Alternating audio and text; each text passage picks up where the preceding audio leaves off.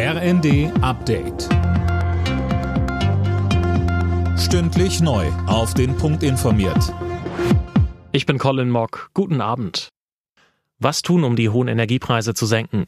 Damit soll sich künftig eine Expertenkommission beschäftigen. Das hat Kanzler Scholz nach Gesprächen mit Vertretern von Gewerkschaften und Wirtschaftsverbänden angekündigt. Dabei betonte er erneut, dass die Regierung niemanden in der Krise allein lassen werde.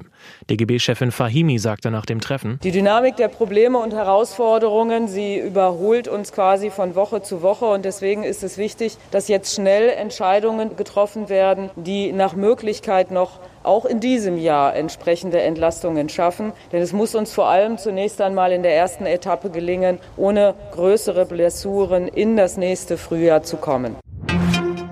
Die Ukraine bekommt von Deutschland weitere Waffen. Verteidigungsministerin Lambrecht teilte mit, dass zwei Mehrfachraketenwerfer samt Munition und 50 gepanzerte Fahrzeuge geliefert werden. Mehr von Tom Husse. Lambrecht sagte, es macht Mut zu sehen, welche Erfolge die Ukraine gerade in den letzten Tagen auch mit Hilfe deutscher Waffen erzielen konnte.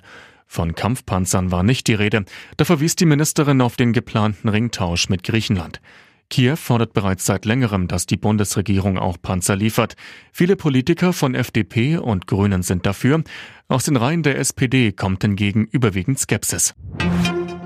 Die G7-Staaten wollen verhindern, dass die russische Wirtschaft weiter vom Krieg in der Ukraine profitiert. Das hat Bundeswirtschaftsminister Habeck nach einem Treffen der G7-Handelsminister gesagt. Außerdem kündigte er ein robusteres Auftreten gegenüber China im internationalen Handel an. Tennislegende Roger Federer beendet seine Karriere. Der 41-jährige Schweizer begründet die Entscheidung auch mit den vielen Verletzungen in den vergangenen Jahren.